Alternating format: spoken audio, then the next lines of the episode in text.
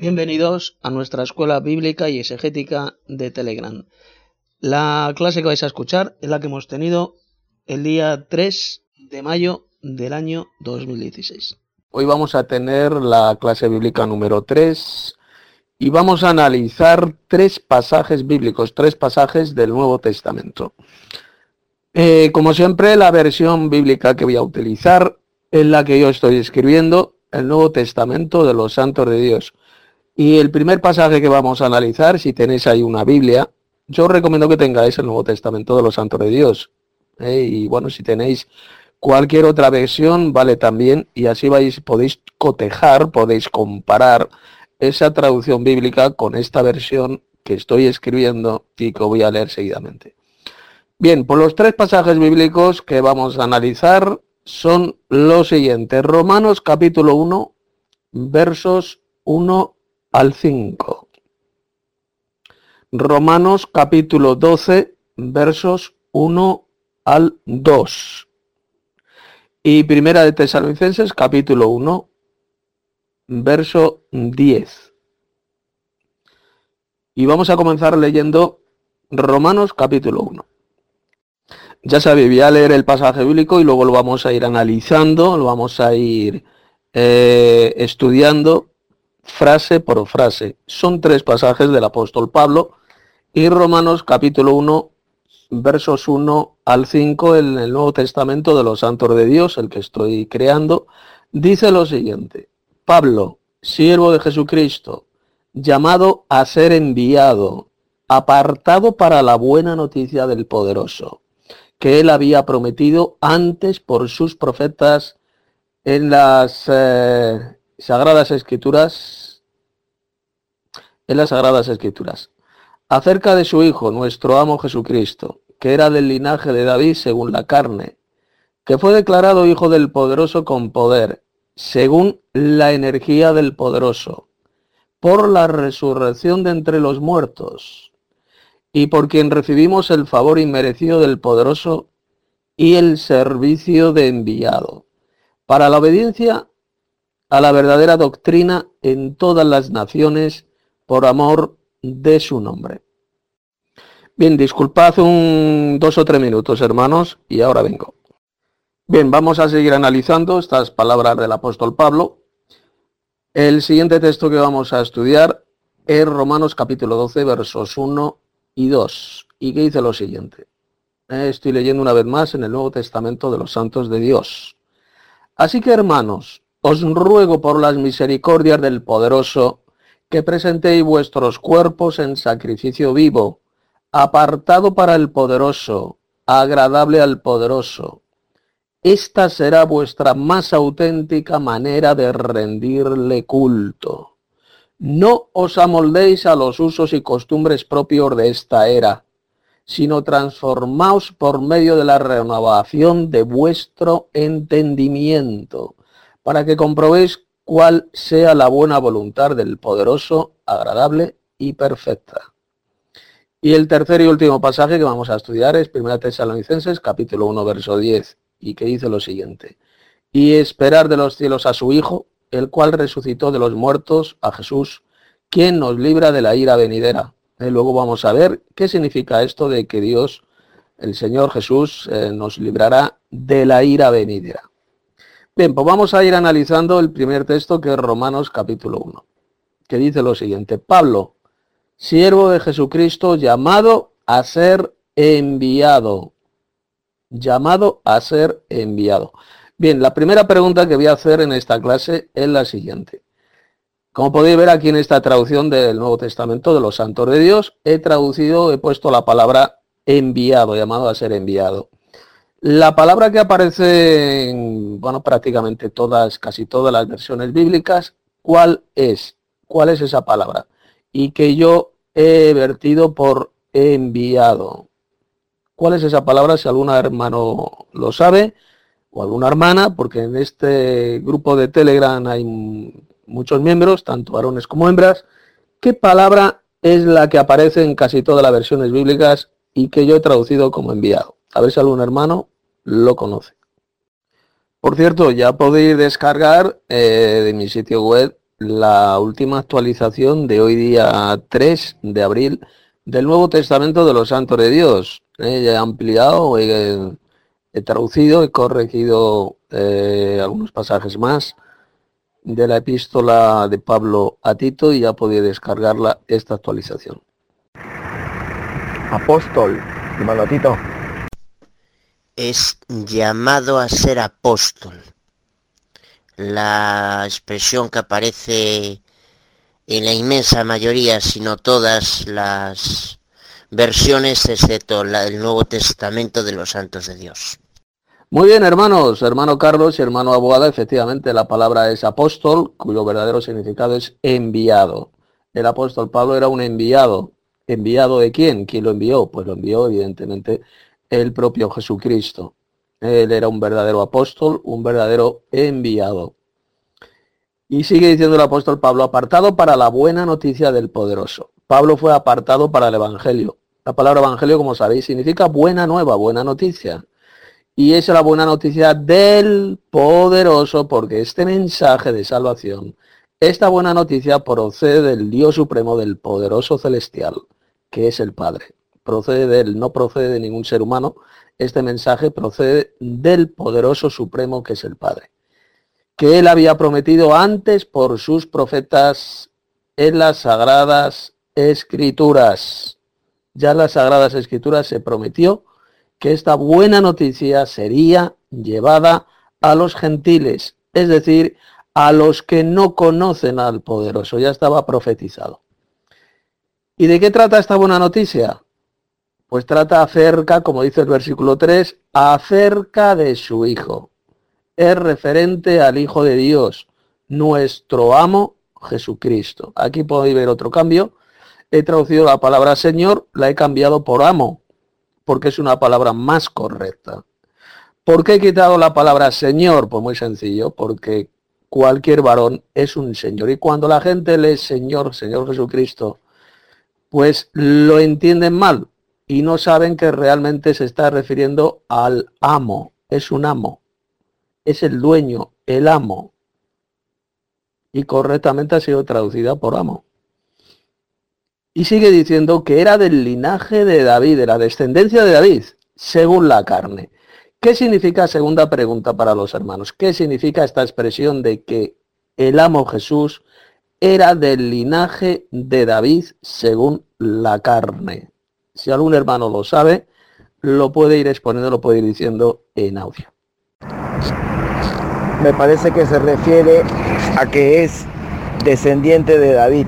Que desciende directamente del linaje de David, es decir, es hijo de José y María. Porque si no fuera hijo de José por medio de toda esa genealogía, ¿eh? si no fuera hijo de José, entonces no descendería de David por línea genealógica imposible. Y hay que recordar otra cosa, aquella gente que dice que es línea materna, eso es imposible, porque en el concepto judaico de la época, de ninguna manera se, eh, eh, eh, se observaba, de ninguna manera es, era admisible un linaje por vía materna. Dice Isaías capítulo 11, verso 1, dice, y saldrá una vara del tronco de Isaí, y un vástago retoñará de sus raíces, y reposará sobre él el espíritu de Yahvé. Pues muy bien, correcta, muy correcta la respuesta de los hermanos Carlos y el hermano Aboada, muy buena explicación la del hermano. Aboada era del linaje de David según la carne. Efectivamente, es el descendiente del rey David. Y además, fijaos cómo recalca el apóstol Pablo, según la carne. Según la carne, es decir, está hablando de descendencia biológica, de genética, según la carne.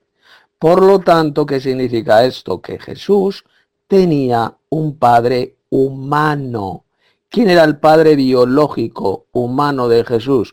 Pues evidente lo era, evidentemente lo era José. Jesús tenía dos padres, que es su Padre Celestial y un Padre humano descendiente directo, descendiente directo del rey David, que era José. Porque como bien ha dicho el hermano Aguada, la línea genealógica mesiánica, la línea genealógica entre los judíos, entre el pueblo hebreo, es siempre a través del Padre, no de la Madre. Es a través del Padre. Y más aún la descendencia genealógica del Mesías, que es Jesús. Es según el Padre. Procede por el Padre, no por la Madre. Por lo tanto, José era el Padre natural, el Padre biológico de Jesús. Por eso es que el apóstol Pablo dijo que era del linaje de David según la carne. ¿Eh? De descendencia biológica nos está hablando. Seguimos leyendo las palabras de Pablo. Que fue declarado hijo del poderoso con poder según la energía del poderoso por la resurrección de entre los muertos. Cuando Jesús, cuando el Dios Padre, el Dios Supremo, el poderoso celestial, resucitó a su Hijo Jesús, lo hizo por medio de su energía, de la energía del poderoso. Y tercera pregunta que haga los hermanos, ¿cuál es esa energía del poderoso?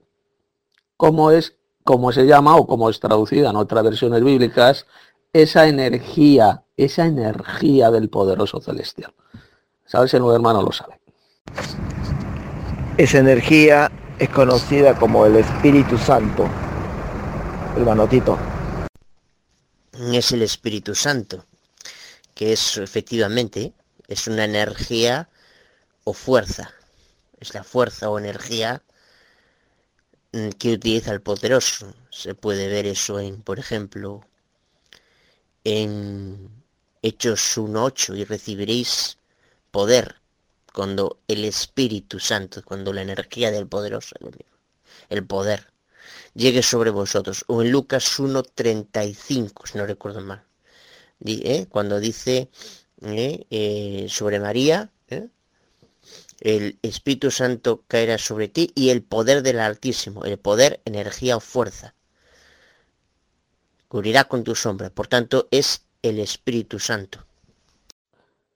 Muy bien, magníficas las respuestas del hermano Carlos y del hermano Abuada. muy buena explicación también la que ha dado el hermano Abuada, efectivamente. Se está refiriendo al Espíritu Santo o el Espíritu de Dios, como lo llaman otras traducciones, y que yo lo he traducido este, en esta, en esta nueva versión del Nuevo Testamento, la energía del poderoso. Porque es eso, es una energía, es la energía activa del Dios Supremo, del poderoso. Por lo tanto, no se trata de una, tercera persona divina. Es la energía de Dios, la energía del poderoso, no ninguna tercera persona divina, no ningún tercer Dios. Se refiere a la energía que Él tiene y fue esa energía del poderoso la que resucitó a Jesús de entre los muertos. Fue resucitado por ese poder de Dios, por esa energía del poderoso supremo. Y sigue diciendo el apóstol Pablo, versículo verso 5, y por quien recibimos el favor inmerecido del poderoso y el servicio de enviado. Eh, por medio de Jesús, el apóstol Pablo y el resto de los apóstoles, de los verdaderos enviados, recibieron el favor inmerecido del poderoso y el servicio, es decir, el ministerio de apóstol, el ministerio de enviado. Sabéis que la palabra ministerio significa servicio y apóstol significa enviado, por lo tanto es el servicio de enviado. El apóstol Pablo era un servidor, estaba, fue escogido por Dios y por Cristo para servir. Y fue enviado, ¿a quién fue enviado?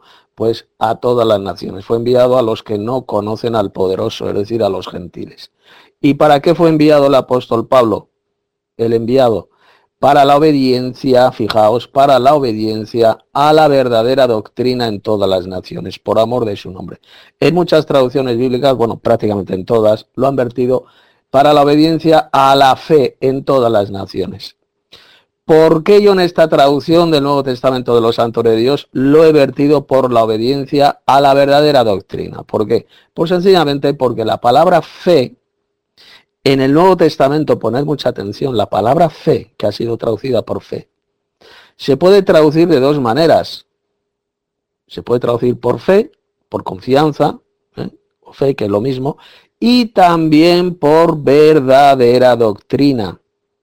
Y aquí la traducción más correcta en este versículo es la obediencia a la verdadera doctrina, a la verdadera doctrina en todas las naciones por amor de su nombre. Y por lo tanto, el apóstol Pablo, el enviado Pablo, el emisario Pablo, recibió ese favor inmerecido del poderoso Padre, el Padre Celestial, y el servicio de enviado.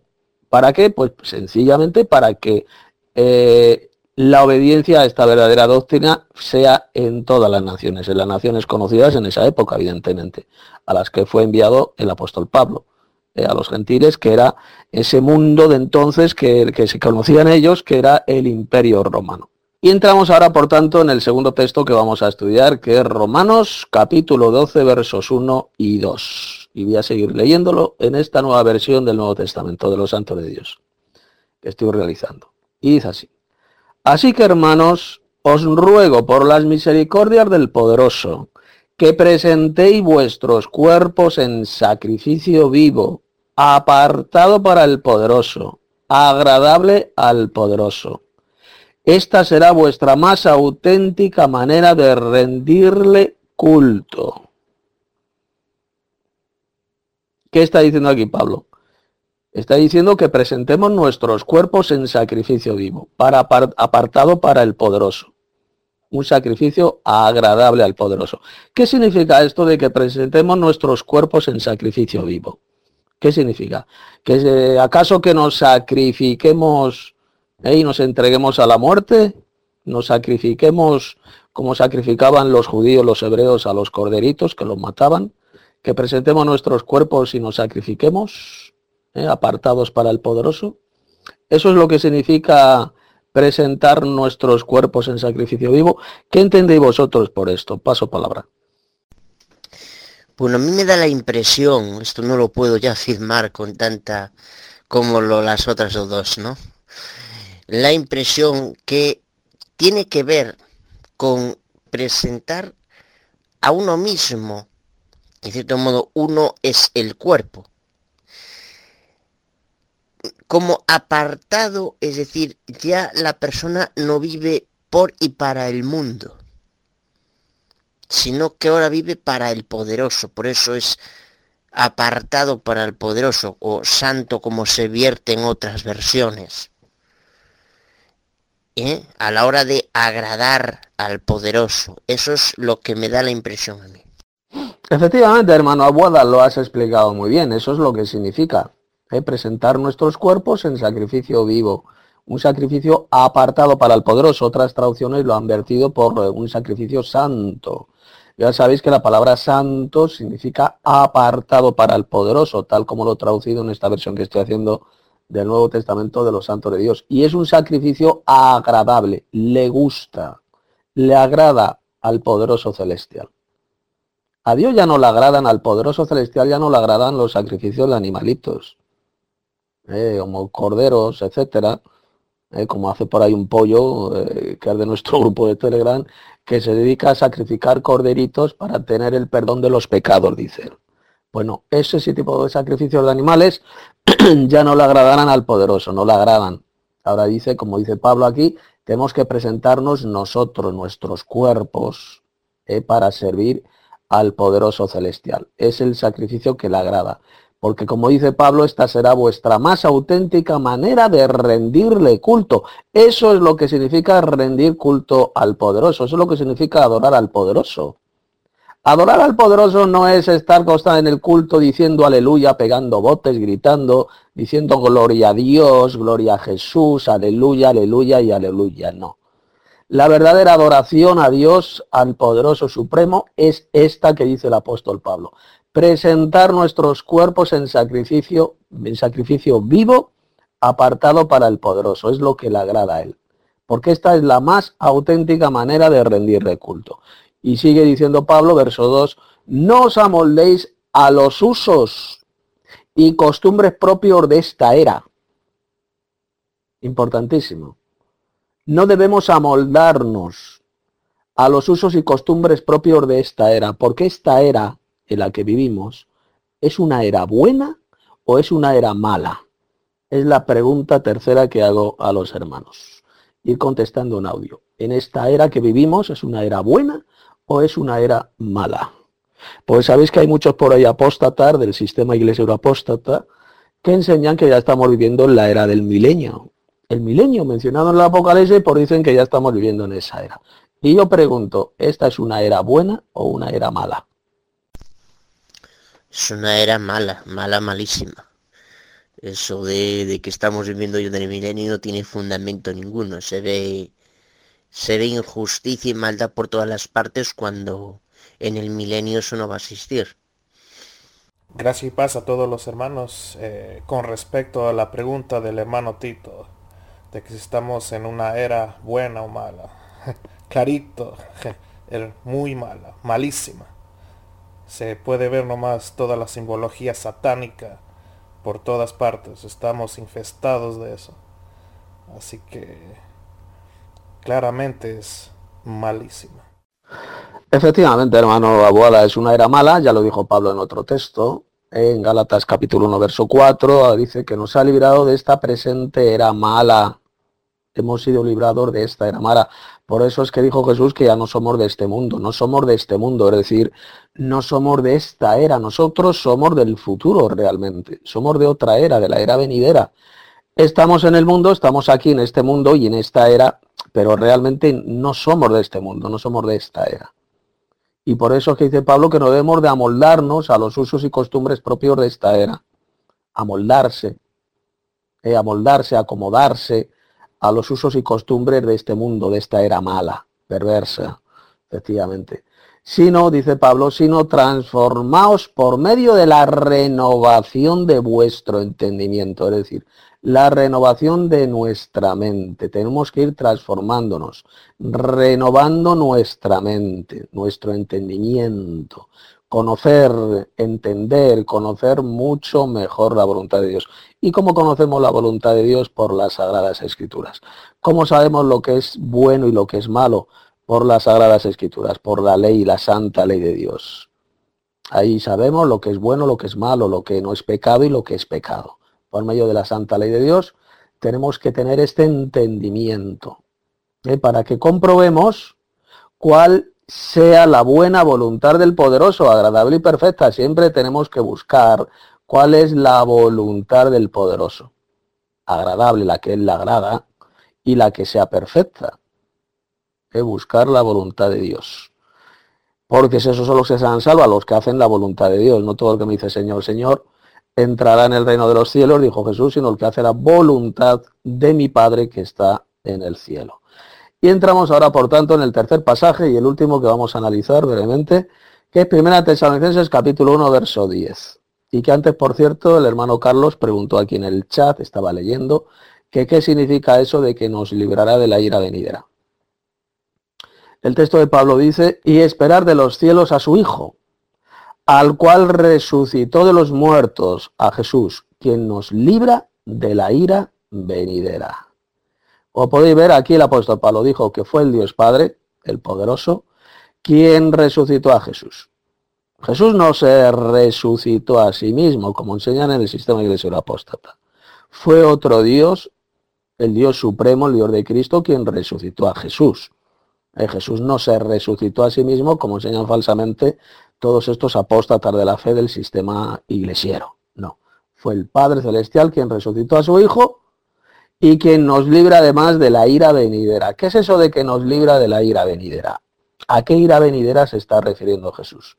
¿Acaso a una futura tribulación de siete años, como enseñan los herejes y satánicos pretribulacionistas, evangelocos, que dicen que Cristo va a librar a su iglesia de una tribulación de siete años?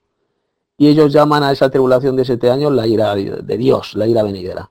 ¿Nos va a librar Dios de una tribulación de siete años? ¿A qué se estaba refiriendo el apóstol Pablo cuando en este texto habla de la ira venidera? A ver si algún hermano puede decir algo sobre este punto. Yo entiendo que es de la ira del poderoso, es decir, de la ira de, ser exterminado en el fuego, ¿eh? de ser arrojado ahí al lago de fuego. no de la tribulación, eso no, no es lo que dice ahí. Efectivamente, hermano Aguada, así es. Eh, se está refiriendo a la ira de Dios, la ira de Dios que cuando va a venir a la tierra. Bueno, la ira de Dios va a caer en la tierra, como dice Apocalipsis capítulo 16, cuando sean derramadas las siete copas de la ira de Dios. Eh, la primera copa va a afectar eh, a los que tengan la marca de la bestia y adoren su imagen. van, a recibir, van a recibir una úlcera maligna y apestosa. Ese va a ser el comienzo de la ira de Dios, cuando sean derramadas las copas nos ha librado Dios de esa ira. De esa ira venidera por la sencilla razón de que los santos de Dios, eh, la iglesia de Cristo, no va a tener la marca de la bestia y por lo tanto no van a sufrir esa terrible ira de Dios. Aquí cuando el apóstol Pablo habla de la ira de Dios, no tiene que ver absolutamente nada con ninguna tribulación de siete años. Aquí no habla de tribulación de siete años por ninguna parte. Cuando los falsos maestros y falsos evangelistas, evangelocos, dicen que esta ira de Dios, esta ira venidera, se refiere a una futura tribulación de siete años. Sencillamente están mintiendo y demostrando su total analfabetismo bíblico. Son embusteros, son analfabetos bíblicos, no saben nada de la verdad de la doctrina, han sido engañados y cegados por el padre de la mentira que es Satanás y lo que hacen es por tanto pervertir las palabras, eh, estas palabras del apóstol Pablo, que ya lo predijo el apóstol Pedro que algunas palabras de Pablo en sus cartas eran difíciles de entender y que los ignorantes, los necios, pues estos apóstatas eh, las pervertían para su propia perdición. Pues es lo que hacen estos evangelocos. Cogen estas palabras de Pablo y las pervierten, las destrozan, las malinterpretan, diciendo que aquí Pablo hablaba de una tribulación de siete años. Cristo Jesús nos ha librado de esa futura ira, de esa ira venidera, que repito, va a comenzar como dice Apocalipsis capítulo 16, cuando las siete copas de la ira de Dios sean derramadas ¿eh? y que van a culminar evidentemente en el lago de fuego. ¿eh? Cuando los malvados sean al lago de fuego arrojados, pues esa ya va a ser la terrible ira de Dios, serán atormentados con fuego y azufre delante de la presencia del Cordero, del que está sentado en el trono y del Cordero y por lo tanto no tiene que ver nada con ninguna tribulación de siete años. Como sabéis, la Biblia jamás enseña esa doctrina de una futura tribulación de siete años. No hay ni un solo pasaje donde se hable de una tribulación futura que dure siete años. Jamás. Jamás. Este texto de Pablo ni siquiera habla de la tribulación, está hablando de la ira. Eh, la ira de Dios no tiene que ver absolutamente nada con la tribulación que van a sufrir los santos de Dios esa tribulación contra los santos no tiene que ver nada con la ira de Dios. Son dos cosas totalmente diferentes. Por lo tanto, muy buena respuesta la que ha dado el hermano Aboda. Y hasta aquí, hermanos, estos tres pasajes. de la próxima charla bíblica también analizaremos eh, otros tres pasajes del Nuevo Testamento muy importantes y la versión, como sabéis, que estoy utilizando es la que yo estoy haciendo, el Nuevo Testamento de los Santos de Dios. Si alguien todavía no la tiene, eh, que se la baje. Hoy he hecho precisamente la última actualización, así que la podéis descargar desde mi sitio web. Ya si algún hermano queréis aportar, queréis comentar, eh, analizar o algún pasaje bíblico más, o queréis comentar o preguntar cualquier, cualquier tema doctrinal, pues adelante. Así es, hermano Tito, estoy muy de acuerdo contigo sobre de que Dios nos va a liberar de la, de la ira, ¿no? De, así como liberó a los cristianos cuando mandó las diez plagas ¿no? de Egipto. Así, así mismo va a ser con nosotros los cristianos, pero no de la, tribula, o sea, de la tribulación que siempre los cristianos han pasado durante esta era cristiana, ¿no? Eh, yo pido una opinión así, a ver, algún hermano, tú que me digas, ¿qué piensas que va a pasar cuando eh, se den cuenta todo esto del sistema iglesiero apóstata, ¿no? Que no va a venir Jesús como en un rapto secreto a llevárselos, ¿no? y a a librar a todos ellos de la, de, la tribulación que va a venir. Eh, ¿Cómo van a actuar? O sea, ¿cómo van a reaccionar esto, estas personillas, ¿no? Sí, abuela, fíjate, fijaros cómo tienden estos evangelocos a, y el semi-lesiero en general, pero bueno, en este caso, como estamos hablando. Ellos cogen este pasaje de 1 de Tesalonicenses 4, 15 al 17 que hablabas tú, hermano Tito, en aquel vídeo que pegó creo que Florian Polanco, ¿no? Y, y cogen y dicen, ¿no ves? Aquí viene solo. Pero en Mateo 24, 29 al 31 viene con todos los ángeles. Por tanto, en 1 Tesalonicenses 4, 15 al 17 se trata del rapto. Y eso demuestra la existencia de un rapto. Pues no. Eso no lo dice en 1 Tesalonicenses 4, 15 en adelante. Ahí no dice que venga solo. Simplemente ahí se está concentrando en, el, Señor Jesús. Ahí se está concentrando en Él. Y en Mateo 24, 29 al 30 se está centrando en un cuadro genérico.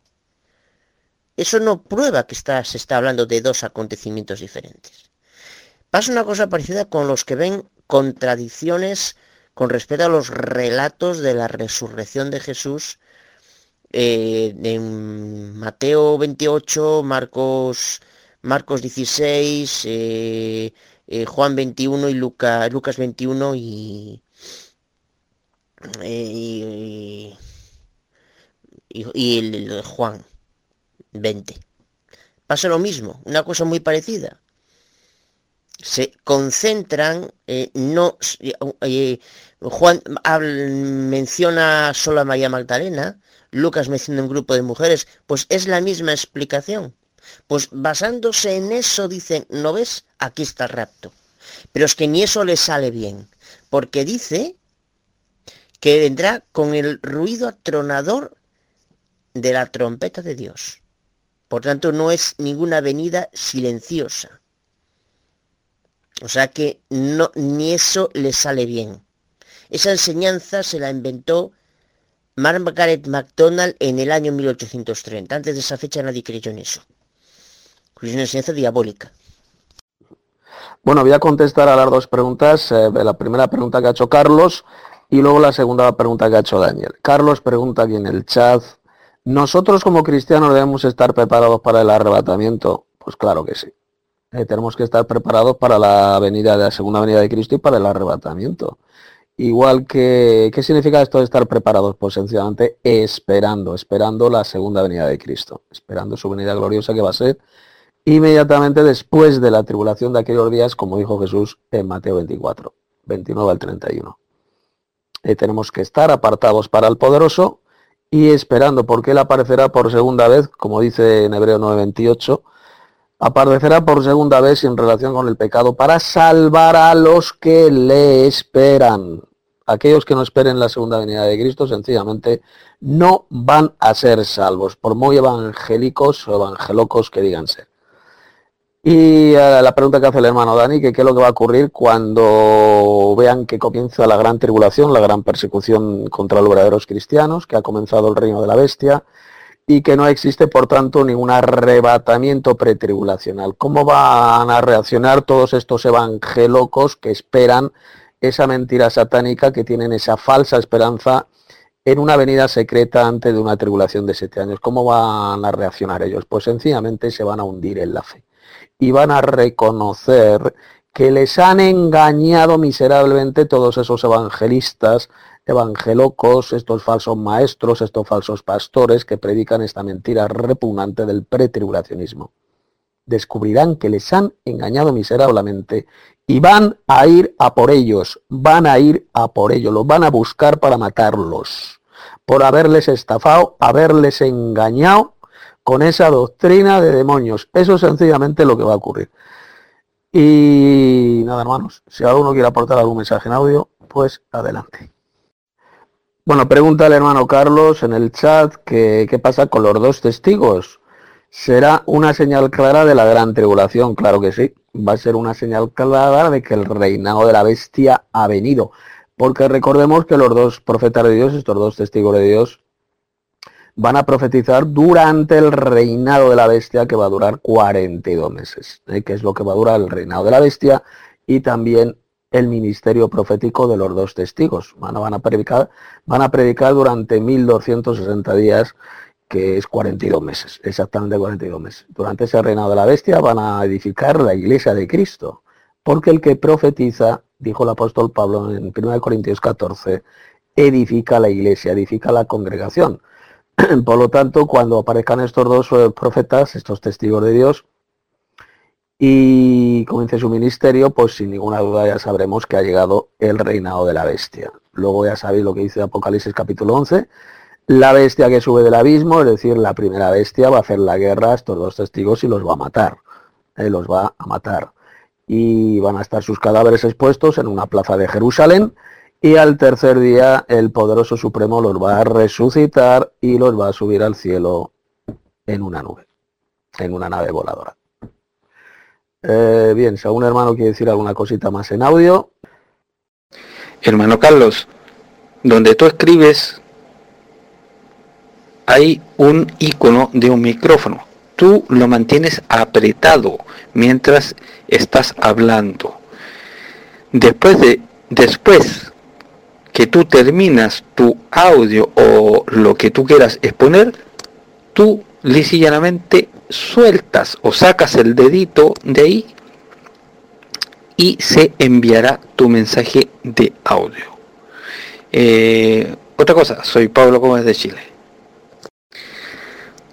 Hermano Carlos, de acuerdo a tu pregunta, por supuesto, todos, de todos los que participamos aquí, que seamos cristianos verdaderos, esperamos la segunda venida de Jesús.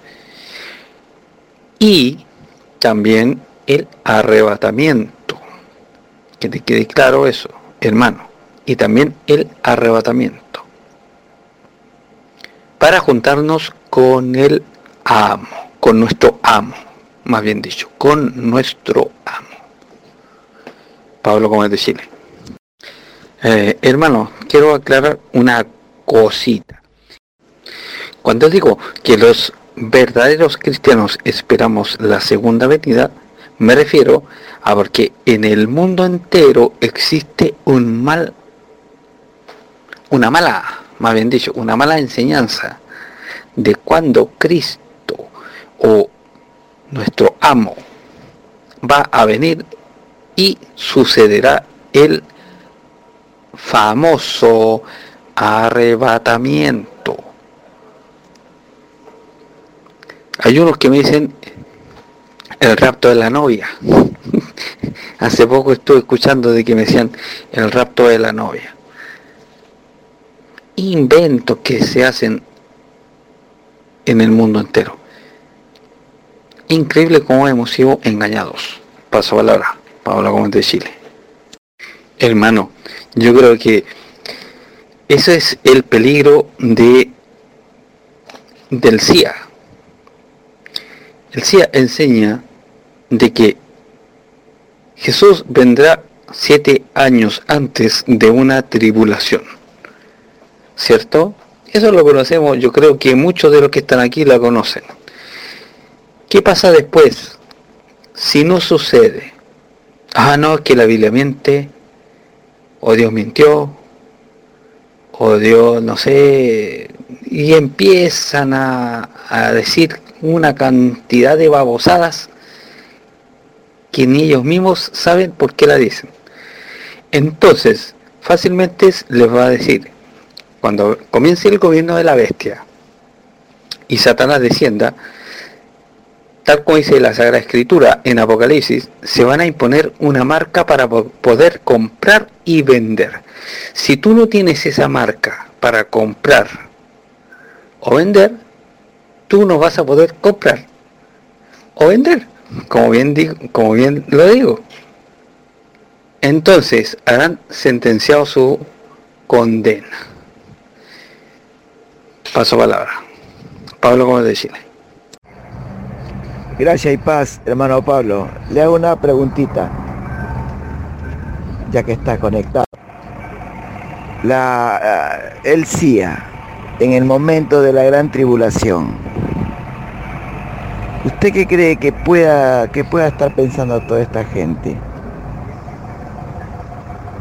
Cuando venga el, el dominio de la bestia y todos esos, acontecimientos y sepan de que no han sido raptados como ellos creen. ¿Qué va a pasar con ellos? Y otra cosita más, eh, van a decir, no, es que en realidad la Biblia, las Sagradas Escrituras era un cuentito. Y se van a tragar esa mentira. Así es, hermano Pablo.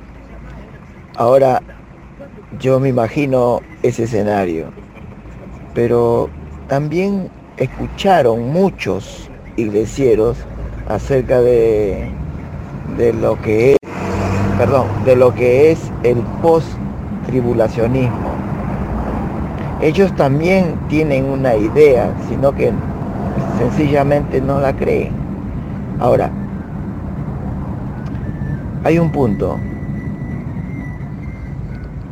El ministerio profético de los dos testigos. Eso también va a ser una señal grandísima para el CIA. La verdad que pasa muchas cosas por mi cabeza, porque tengo muchos amigos que, que son cristianos del CIA. No sé cómo decirles. Paso palabra. Augusto, de Argentina.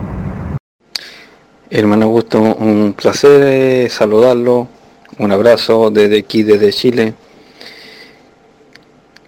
Eh, esos dos profetas, o esos dos, bien digo, es, esos dos profetas de Dios que estarán vestidos de silicio, serán la clave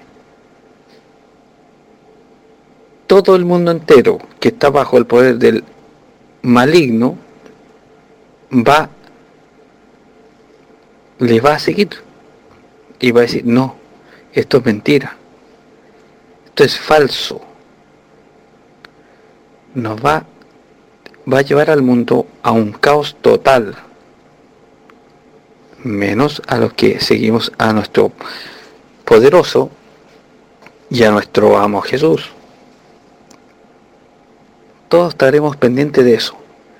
Por eso tenemos que leer las Sagradas Escrituras, porque ese es el manual, como lo dije tiempo atrás, es el manual de sobrevivencia, el que nos da la vida eterna.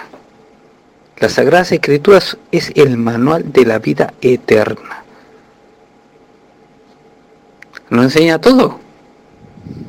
Todo, todo, todo lo que tú quieras saber lo vas a encontrar ahí. Pero tienes que tener el deseo de saber la verdad. Paso palabra, Pablo Gómez de Chile. El Nuevo Testamento de los Santos de Dios lo recomiendo a todos. Hermano Tito, lo felicito por su por su traducción. Muy buenísima.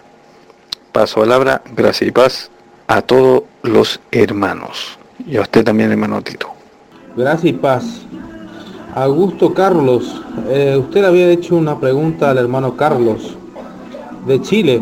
Eh, mire, lo que le va a pasar a esas personas que están esperando una falsa esperanza y una falsa expectativa, porque el rato secreto no es bíblico, es una creencia antes de ser una doctrina. ¿Pero por qué?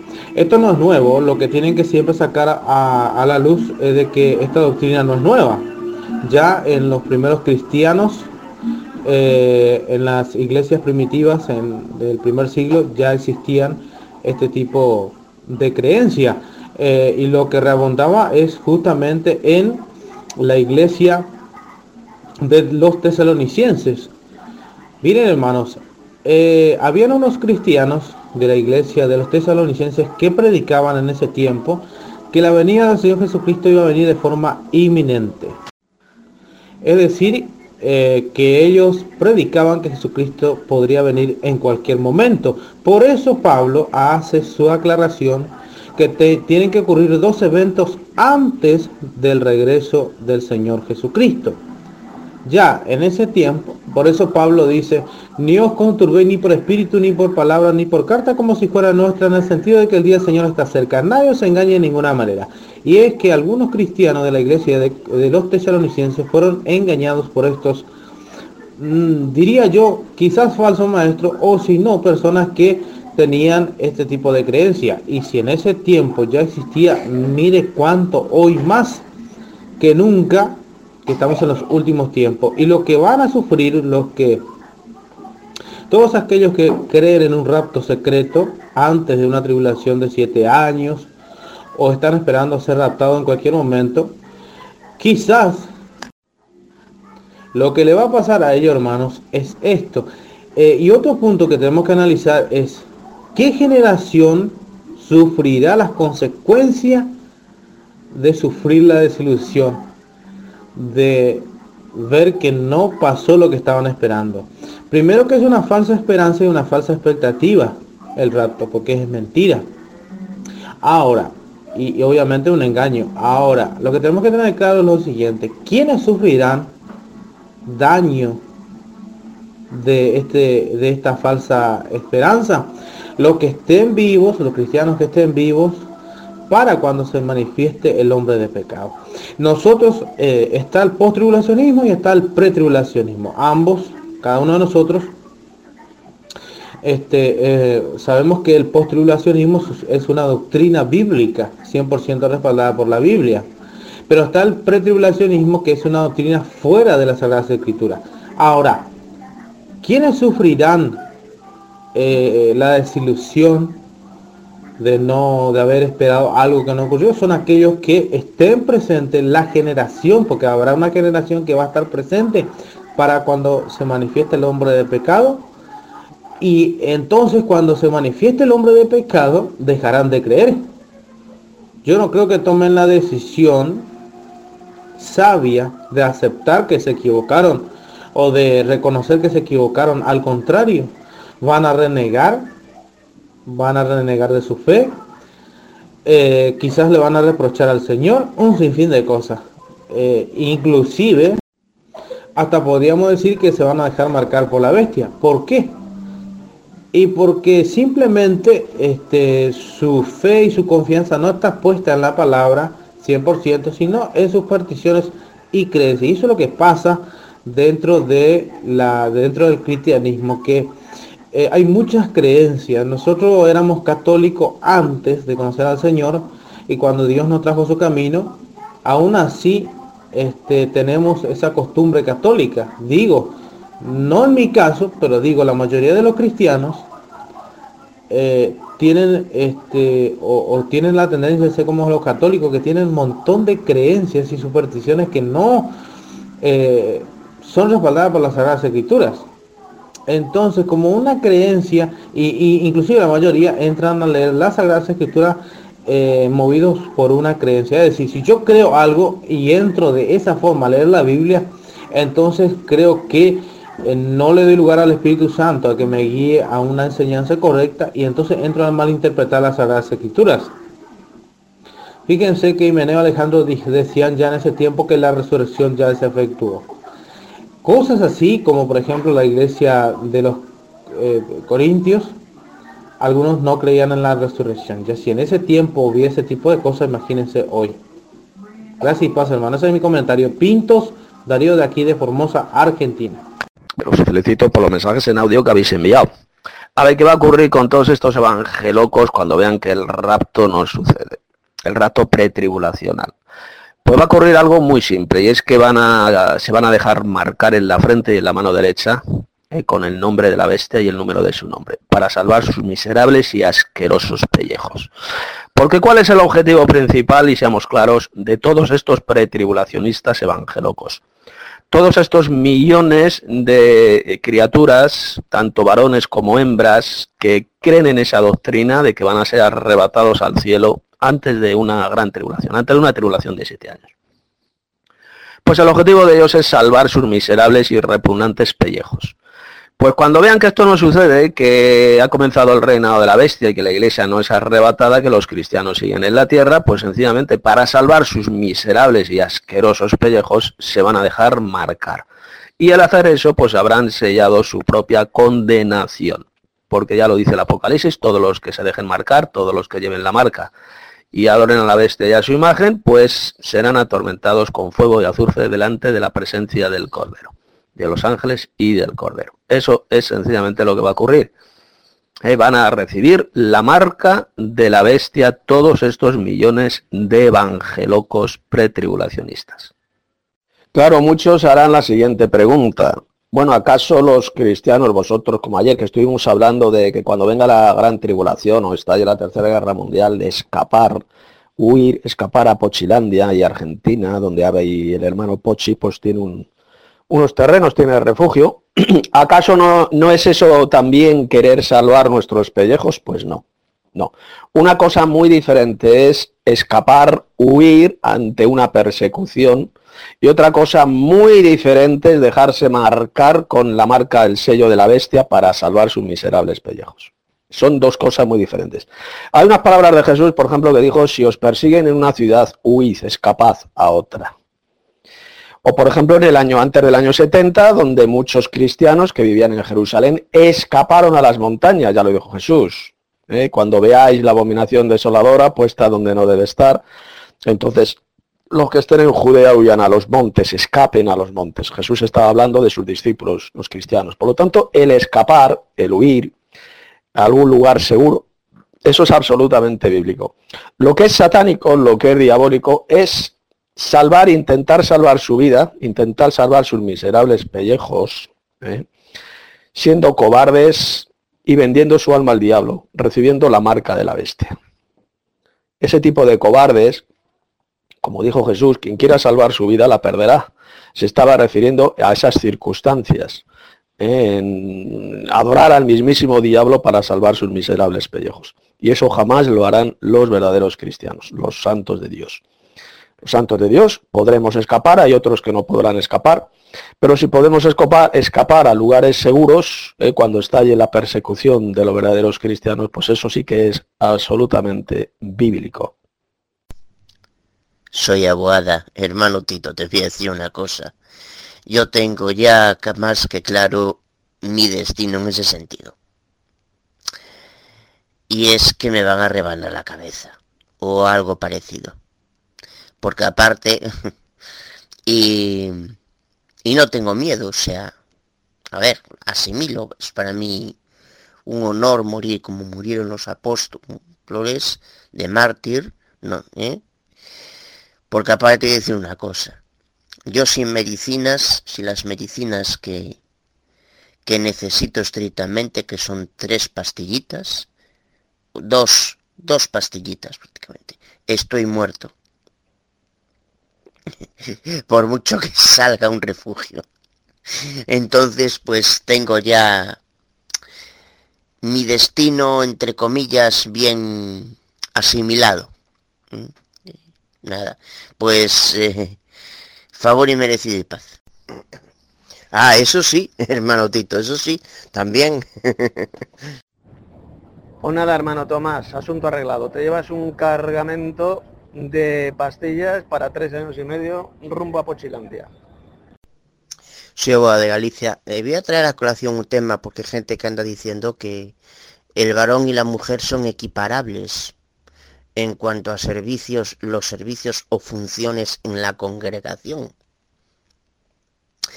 Decir esto implica extirpar de la palabra el capítulo 3 del libro de Génesis y tirarlo al contenedor de la basura. Implica decir que Satanás no es muy astuto, lo que es directamente proporcional a ser embaucado por él.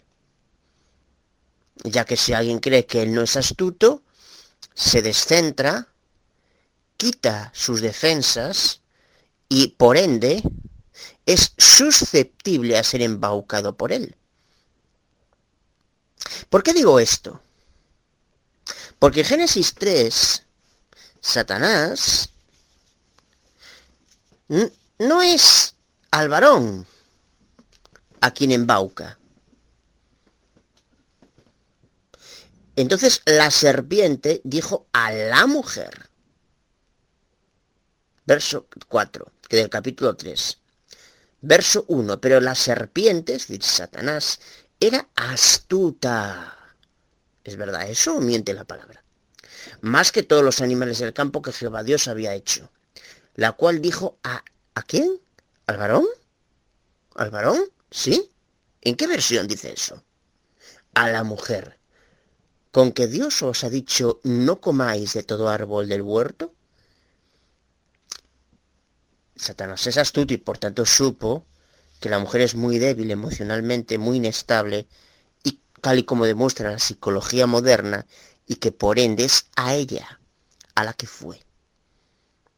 Por eso es que un varón y una mujer no pueden ser equiparables en las funciones de la congregación. A no ser que arrojemos capítulo 3 de Génesis al cubo de la basura. No es un buen cristiano quien se atreviese a eso. Y quien se atreviese a tal, el título de cristiano bíblico le quedaría grande. ¿No es así? También hay quien dice que las palabras de Primera de Corintios capítulo 14, versos 34 al 37, se refería a la iglesia de Corinto como consecuencia del desorden que había. Había ido a un gran desorden y por tanto las mujeres eran muy parlanchinas, hablaban y por tanto eh, esos, esos preceptos iban dirigidos precisamente para evitar ese desorden Igual que, por, pasaba, por ejemplo, con respecto al desorden que había relativo al don de lenguas, que no había traductor. Ahora bien, esto implica extirpar el verso 33, que dice así, parte B, como en todas las iglesias de los apartados para el poderoso, vuestras mujeres callen en las iglesias porque no les es permitido hablar, sino que estén sujetas, como también, también la ley, la ley, la ley lo dice. ¿Se equivoca también la ley? ¿La santa ley? Y el verso 33 dice, como en todas las iglesias o las congregaciones de los apartados para el poderoso no solo en la de Corinto por ende. Y en primera de Timoteo capítulo 2, verso 9 al 15 dice asimismo también que las mujeres, ah no, no, no, no dice, la mujer, verso 11, aprenda en silencio, en la congregación. No dice como algunos pretenden que eso se refería solo a cuando había la Santa Cena. Eso no lo especifica ahí Pablo en Timoteo. Eh, aprenda en silencio en la congregación, con toda sujeción, obviamente, al varón. Porque no permito a la mujer enseñar en la congregación, es decir, hacer de pequeña pastorcilla, ni usurpar autoridad sobre el valorón, sino estar en silencio. Porque Adán fue formado primero después Eda, Eva. Y Adán no fue engañado, sino que la mujer, al ser engañada, cayó en transgresión, pero será sana, engendrando hijos. Lo que demuestra que la mujer es tan débil e inestable que necesita de la procreación para tener una salud más óptima, cosa que no pasa con el varón. Entonces, ¿qué pasa con Febe? ¿No era ministra de la iglesia que hay en su casa? Romanos capítulo 16, sí. Ministrar significa servir. El Hijo del Hombre no vino para, para, para ser ministrado, sino para ministrar, o para ser servido, sino para servir. Mateo 20, 28, depende de la versión que leamos. Ahora bien, ¿qué tipo de ministerio o servicio hacía? Pues preparando las mesas, relacionado a la comodidad, relacionado a la comodidad de los asistentes, a, eh, mm, de los niños, de los hijos, de los asistentes de las niñas, a su comodidad, a su bienestar, para que esa reunión pudiera redundar en una, en una captación plena de aquello espiritual que ahí se hablaba. Era ese tipo de servicio que por ende redundaba en una mayor plenitud en la captación de lo espiritual. y por ende ayudó mucho a Pablo. Claro, eso era Febe. Y Febe podía predicar, igual que cualquier otra mujer. Por supuesto a los inconversos, claro. Bueno, hermanos, pues hasta aquí la escuela bíblica y exegética de hoy día 3 y la siguiente la vamos a tener el día 5, dentro de dos días. Eh, también analizaremos tres o cuatro pasajes del Nuevo Testamento. Así que hermanos, gracias por haber estado en la escuela y por haber, eh, los que habéis estado, haber dado vuestras importantes participaciones. De modo que la gracia el favor inmerecido y la paz de nuestro poderoso y de nuestro amo Jesucristo sea con vosotros. Ya sabéis, el día 5 a la misma hora tendremos la siguiente escuela bíblica aquí en nuestro grupo de Telegram. Hasta el próximo día.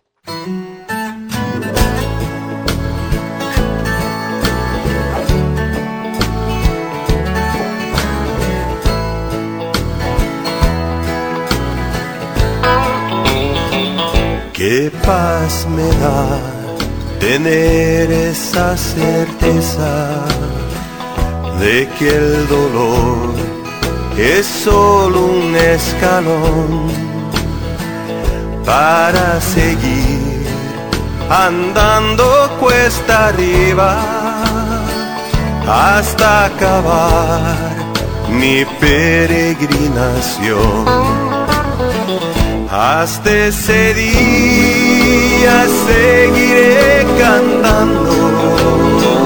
Hasta ese día viviré feliz. La tierra prometida y estar por siempre junto a ti.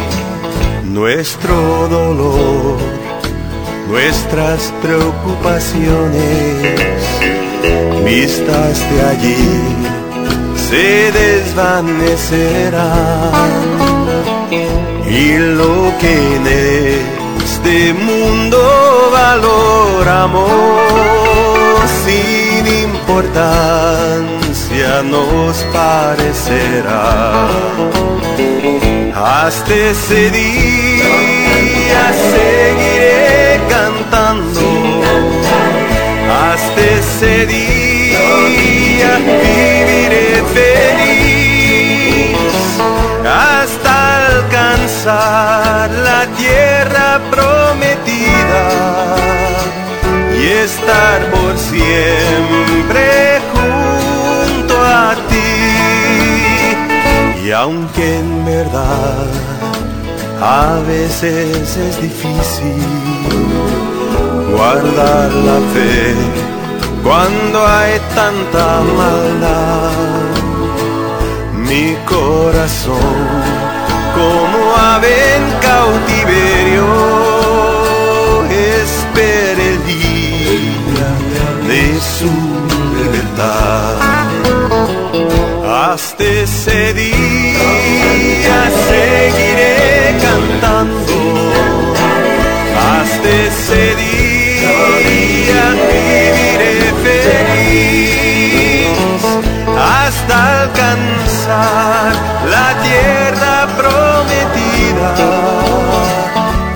estar por siempre junto a ti.